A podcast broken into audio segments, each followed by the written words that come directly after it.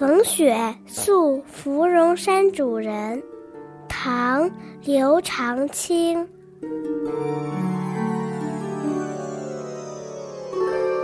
日暮苍山远，天寒白屋贫。柴门闻犬吠，风雪夜归人。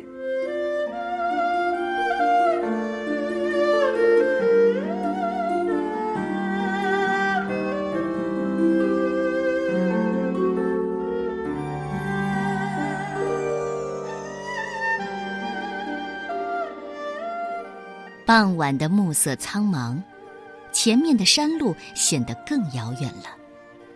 天寒地冻，要投宿人家，忽然听到柴门狗叫，应该是有人在风雪夜归来了。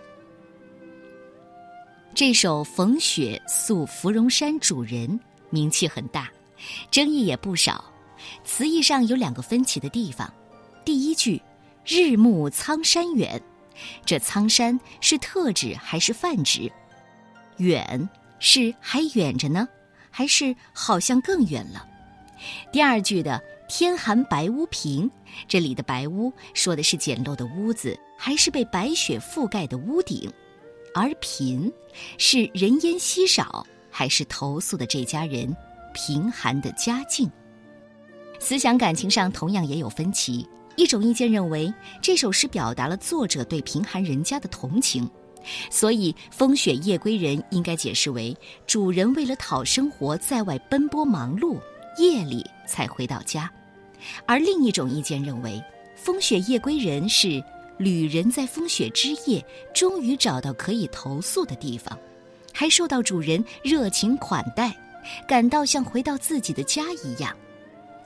我们在这里更偏向第二种解释，因为在唐代宗大历八年到十二年间，刘长卿受到污蔑，被贬为睦州司马，而这首《逢雪宿芙蓉山主人》是在严冬，应该就是在被贬之后。前两句说自己在雪天里走投无路，哪里才有自己安身的地方？后两句是在绝望当中遇上了救星，带来了一点可以喘息的光明。刘长卿的政治生涯太心酸了，这风雪夜里主人的照顾就显得特别的珍贵和温暖。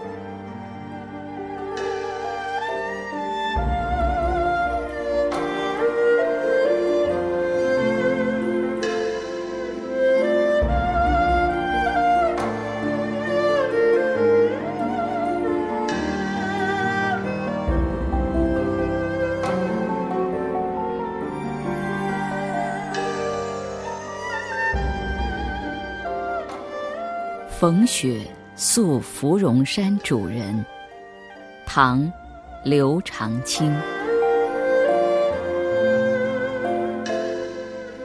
日暮苍山远，天寒白屋贫。柴门闻犬吠，风雪夜归人。